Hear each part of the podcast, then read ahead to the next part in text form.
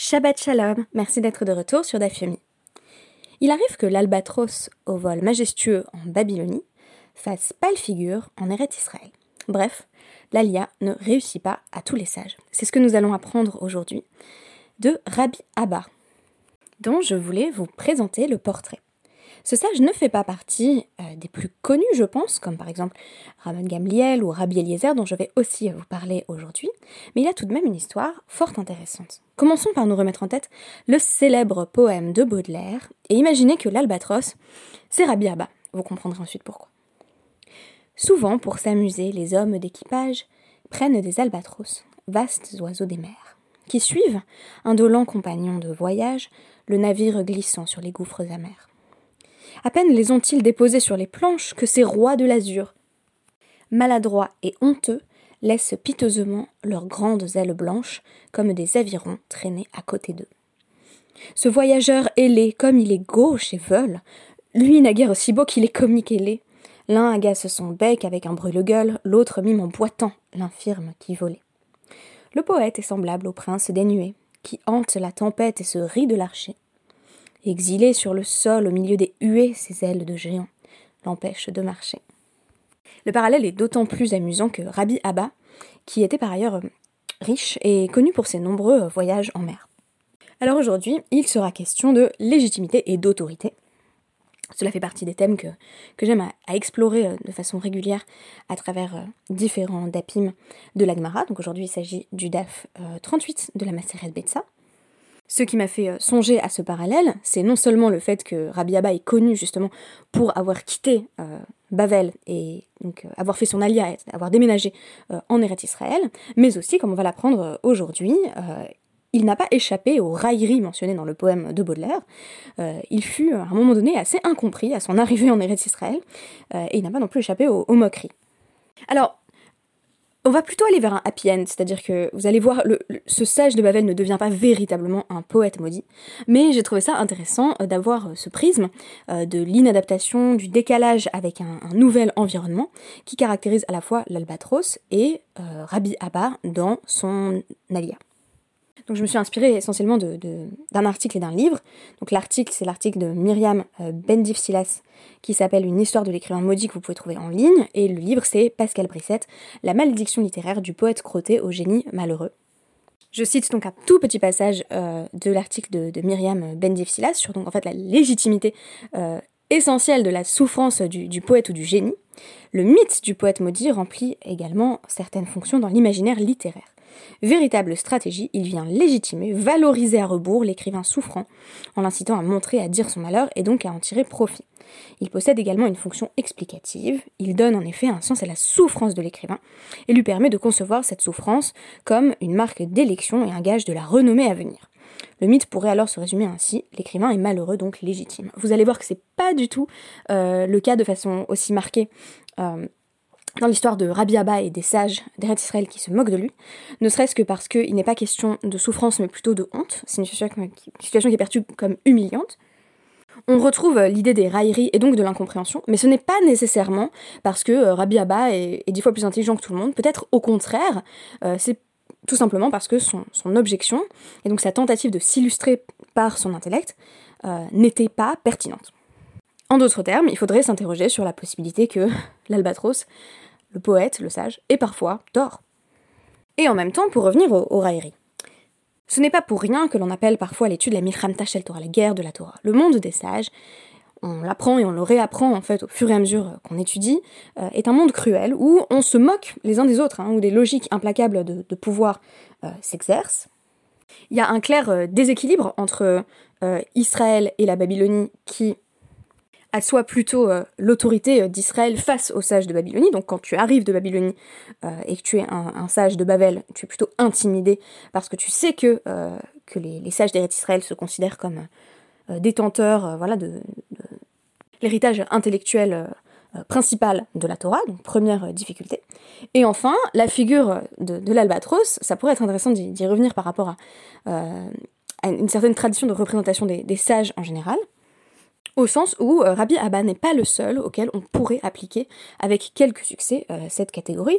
J'ai pensé par exemple à Rabbi Shimon Bar Yochai, a quelque chose de cette figure de l'albatros totalement incompris. Hein. Euh, alors il vit carrément sous terre à un moment donné dans une caverne, plutôt comme une autruche que comme un albatros, mais mais ce qui est intéressant, c'est que dans l'histoire de, de, Rabbi Shimon Bar Yochai, c'est exactement l'inverse, c'est-à-dire que là où l'albatros est piteux et on se moque de lui, euh, le fait que Rabbi Shimon Bar Yochai soit inadapté au monde, ça ne le rend pas gauche, ça le rend dangereux. On sait qu'à sa sortie de, la grotte, où il a résidé euh, euh, pendant, pendant des années et des années avec son fils, il va pulvériser du regard un homme qui, qui, méprise parce que bah, justement il n'est pas en train d'étudier il est en train de, s'occuper de, voilà, de basse besogne, donc ça ce serait un envers possible euh, de la figure euh, du, génie incompris, à savoir le mépris. Mais euh, plus encore, hein, si on cherche un albatros dans notre tradition, ce serait clairement Rabbi Eliezer, avec cette célèbre anecdote du four d'Arnaï, Tanour dans Baba Metzia 59a et b. Alors on se rappelle de l'histoire, Rabbi Eliezer va présenter un raisonnement au sujet du, fameux four d'Arnaï qui se tient, mais la majorité des sages est contre lui. Et même si une forme d'objectivité de la nature et ou de la transcendance, puisqu'on va jusqu'à parler d'un écho de la voix divine, euh, montre euh, bah, tous les signes de le soutenir, donc en gros il a raison, peut-être a priori, il va être défait, défait par la majorité. La majorité des sages, le consensus. Donc, de nouveau, euh, seul contre tous. Quand on lit ce passage, on s'arrête d'ailleurs souvent quand euh, Rabbi Yoshua tempête la Torah n'est pas au ciel, euh, et par la suite que Hachem avoue Nitzru Nibanai, Nitzru Nibanai, voilà, mes, enfants m'ont vaincu, en gros, les sages ont pris le contrôle de la Torah, etc., etc. On entend beaucoup ça surtout dans des milieux progressistes, mais en fait la suite est bien plus à la fois poignante et complexe, puisque la suite c'est que bah, Rabban Gabriel fait excommunier Rabbi Eliezer, Rabban Gamliel, président du Sanhedrin, dans un passage assez tragique. Euh, on va avoir un profond euh, désarroi de Rabbi Eliezer, et ce profond désarroi, associé à sa stature spirituelle, déclenche, je vous le donne en mille, une tempête en mer. Tempête en mer qui va s'abattre sur euh, Rabban Gamliel, on se croirait dans, dans, le livre de Yona, et de l'Albatros de Baudelaire, on est passé à The Ancient Mariner de Coleridge. Alors Raman Gamliel à bord du bateau euh, s'exclame euh, Non mais je sais que c'est à cause de ce que j'ai fait à Rabbi Lézer que qu'il arrive cela, mais euh, j'avais une bonne raison, c'était pour éviter que justement ne, se multiplient les, les marloctotes, les, débats, les dissensus en Israël. Et pourtant, bon alors il s'en sort, hein, mais une prière de Rabbi Eliezer finira par bah, tout simplement tuer Rabban Gamliel dans une scène non moins tragique, où l'épouse de Rabbi Eliezer et sœur de Rabban Gamliel, Ima Shalom, fait tout pour empêcher la catastrophe en vain. Donc des figures d'albatros, on en a dans notre tradition. Rabbi Abba en est-il une? Oui, mais pas complètement. Si on veut le resituer de manière chronologique, il faut dire que c'est un sage euh, donc de la deuxième, euh, à cheval entre la deuxième et la troisième génération d'Amoraïm euh, babyloniens. Il a étudié auprès de, Ravuna et de Rav Yehuda. Il semble qu'il ait vécu très longtemps parce qu'il est toujours en vie du temps de Rava, qui est quand même la quatrième génération d'Amoraïm babyloniens. le titre Rabbi plutôt que Rav euh, indique, ainsi que le passage que je vais vous ramener tout de suite, qu'il euh, a déménagé euh, de façon a priori définitive en Eretz Israël, après avoir étudié en Babylonie. Voici son histoire à travers le DAF 38, qui Selik Rabbi Abba Amar. Yeye Rahava. De Ema Milta de Titkabal. Littéralement, quand Rabbi Abba est monté, il a dit monter, ça veut aussi faire son alia, voilà, quitter la Babylonie pour euh, émigrer en Eretz Israël, il a dit que ce soit sa volonté, donc euh, Rahava, la volonté, euh, que je dise quelque chose qui soit accepté. Que Dieu fasse que l'une des, des, halachot que, que, que j'énoncerai soit acceptée par les, comme, comme l'explique Rachid, les, les Amakom, les sages de là-bas, chez le Evosh, afin que je ne meure pas de honte en fait. Si vous voulez, c'est un peu comme quand tu finis le lycée et t'arrives en prépa, et que euh, bah, tout le monde est très très intelligent a priori, et du coup tu te dis, euh, euh, Dieu fasse que je trouve quelque chose d'intéressant à dire dans, mon premier cours de latin, parce que sinon bah, c'est la honte absolue et je sais pas pourquoi je suis là. Un peu dans la même lignée, le Khatam Sofer explique que les sages d'Eretz Israël étaient convaincus de leur supériorité euh, intellectuelle et considéraient que, ce qui se faisait à Babel, euh, bah, c'était pas exactement du même niveau, quoi.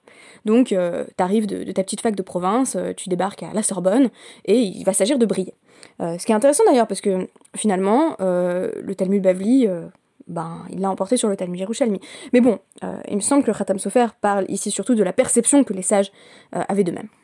Alors pour comprendre le contexte de l'enseignement sur lequel Rabbi Abba va, s'efforcer bah, de, s'exprimer, il faut un tout petit peu de contexte, donc rappeler essentiellement la, Mishnah qui est citée, donc la Mishnah qui était dans le DAF précédent.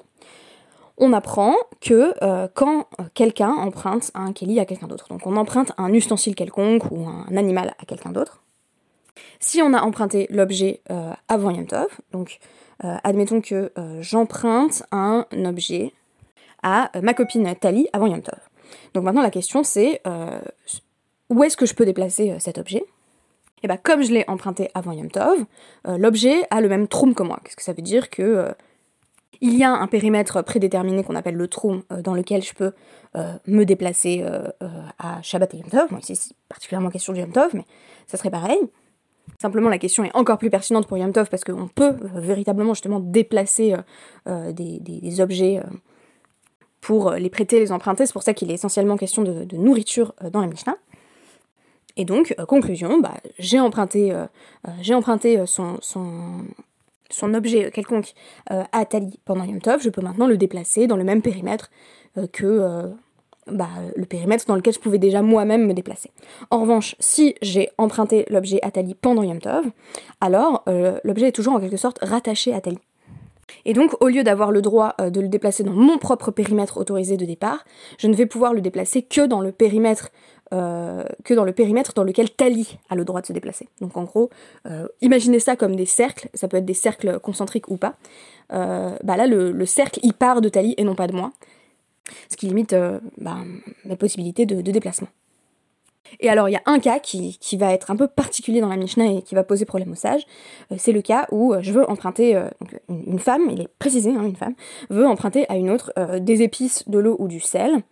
Euh, donc par exemple, je veux emprunter euh, du sel à Tali, et euh, j'utilise son sel pour en faire un plat. Et là, on nous dit, je ne peux déplacer le plat que dans le périmètre qui correspond à l'intersection de nos deux troumines. Donc des, périmètres, du périmètre dans lequel à la fois Tali et moi on pourrait se déplacer. De nouveau, si sa, si sa maison est à je sais pas moi, 300 mètres euh, de, la mienne, bah vous imaginez des cercles concentriques, je ne peux déplacer le plat euh, que dans euh, l'espace qui correspond au périmètre dans lequel on a toutes les deux le droit de marcher. Et ce qui va intriguer les sages en Eretz Israël, le problème avec lequel Rabbi Avin ou Rabbi Abaou et ses collègues vont, avoir à se débattre, c'est celui de savoir bah, pourquoi le sel, le sel, l'eau ou les épices ne, sont pas tout simplement euh, battelles. Pourquoi pourquoi on ne considère pas que c'est annulé à partir du moment où il y a un plat qui émerge, qui n'est plus euh, simplement le sel de Tali, mais ce que, moi j'ai créé à partir du sel que euh, Tali m'avait donné. D'ailleurs, Rabbi Yehuda évoquait ça dans, la Mishnah, à savoir que on pourrait tout simplement ignorer l'eau, parce que l'eau elle est plus visible, elle est plus perceptible comme un objet séparé dans le plat que moi j'ai créé. Alors on nous redonne cet élément de contexte dans la Gemara en nous disant Vechen Haisha chez Sha'ala Mechaverta, donc le cas d'une femme qui a emprunté à, à son ami. À ce moment-là, on dit voilà, euh, Rabbi euh, Abba espère s'illustrer. Et là, il arrive. Qui euh, Salek. Ashkechel, Rabbi Yochanan, Rabbi Chanina, Rabbi Chanina Bar Papi, Rabbi Zeira. Donc il a, il a rencontré un groupe de trois sages quand il est arrivé en, en Israël. on ne sait pas exactement qui c'est, parce que selon une hypothèse, ce serait Rabbi Yochanan, Rabbi Chanina Bar Papi, Rabbi Zeira. Il y en a d'autres qui disent que c'était Rabbi Abaou, Rabbi Shimon Ben Pazi, Rabbi Yitzhak Napacha, bref, un groupe de trois sages. Yadvi, donc voilà, ils sont assis euh, vraisemblablement au Beth Midrash, Vekamri Amai. Et ils se posent la question, mais pourquoi cette Mishnah?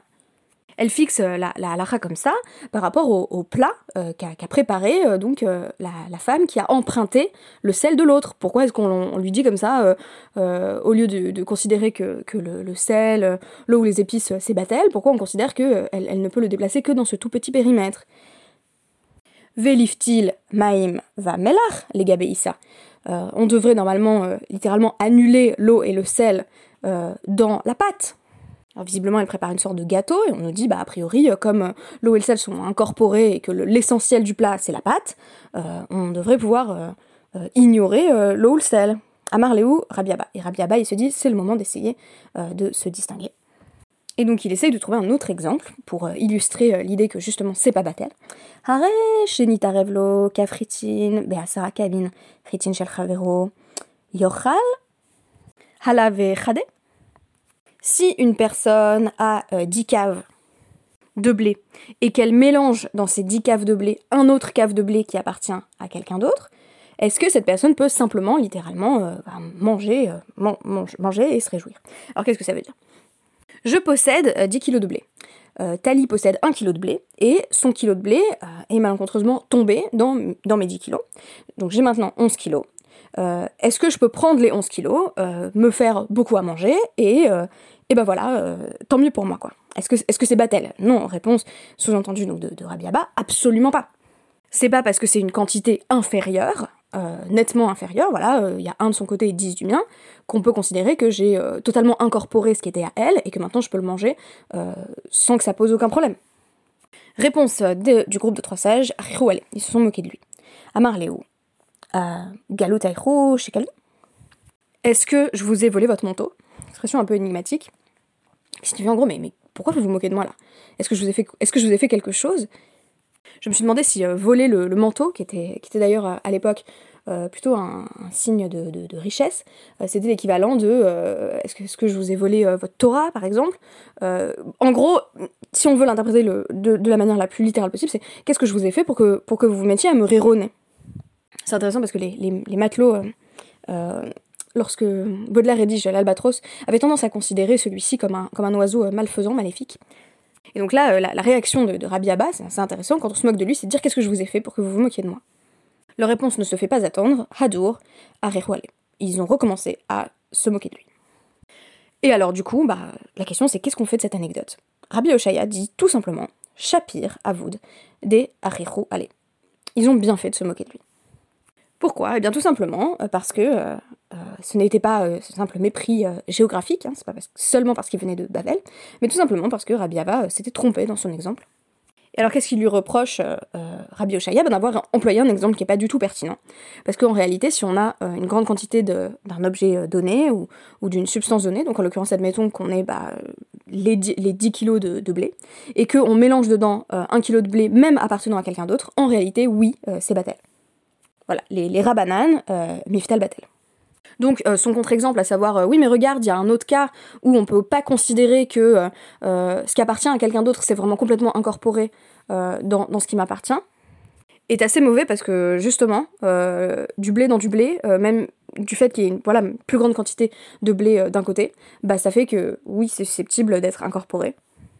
Et donc dans le cas par exemple où euh, les 1 kg de blé de Thalie sont tombés dans, mes 10 kg de blé, et euh, eh ben on va effectivement considérer que, ces 1 kg de blé ont été incorporés à mes 10 kg de blé pour former 11 kg de blé, mais je vais simplement devoir lui rembourser la valeur de euh, ces 1 kg de blé. Il y a d'autres tentatives, euh, quand même, hein, dans, dans l'Agmara, de, continuer à, expliquer euh, la vie euh, de Rabbi Abba. On n'est pas, pas complètement sûr que, son objection ait été totalement non pertinente, mais on n'est pas non plus complètement sûr que ça ait apporté quoi que ce soit à la discussion. Ce qui est intéressant, c'est que voilà, là où l'albatros représente un petit peu le,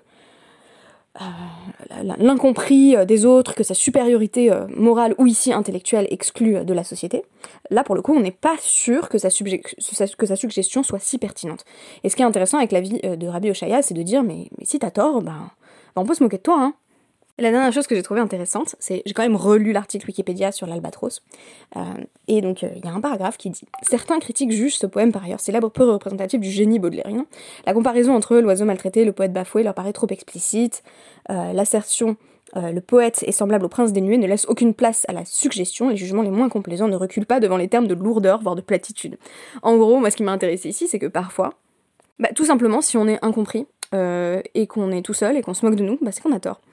Peut-être que euh, Rabbi Abba, en dépit de sa prière et en dépit de tous ses espoirs de ne pas euh, être euh, humilié en Eretz Israël, n'a à ce moment-là pas trouvé les mots justes pour expliquer le cas, le cas complexe sur lequel les, les trois sages étaient en train de se pencher. Et pourtant, le monde des sages, ça reste un monde assez idyllique, où la, la, raillerie ne dure pas très longtemps et on finit malgré tout par s'imposer par son intelligence. Je vous citais le cas de de, Rabbi Eliezer, mais qui est plutôt un contre-exemple d'une tragédie en fait sans résolution heureuse.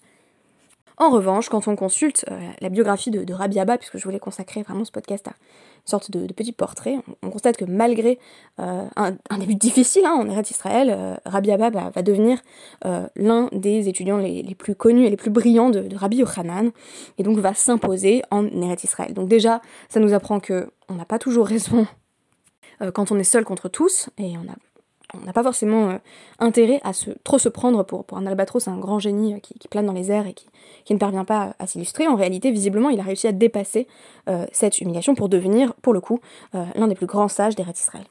Il paraît que d'ailleurs, quand, on trouve l'expression dans, l'Agmara, nos sages en Eretz Israël, c'est souvent lui que ça désigne. Donc, pour le coup, sa sagesse finit par s'imposer, et ce même si son objection, là, telle qu'on l'a citée dans, dans notre Agmara, n'était pas hyper pertinente. En d'autres termes, là où on pourrait avoir euh, l'histoire d'un échec, je fais mon alliage, j'arrive, je place tous mes espoirs dans cette première rencontre, je débarque au Beta Midrash, j'essaye de faire une objection intelligente, on se moque de moi, euh, je dis non mais qu'est-ce que je vous ai fait, on se remoque de moi, et eh bien c'est ça qui donne euh, l'un des plus grands sages d'Eretz Israël.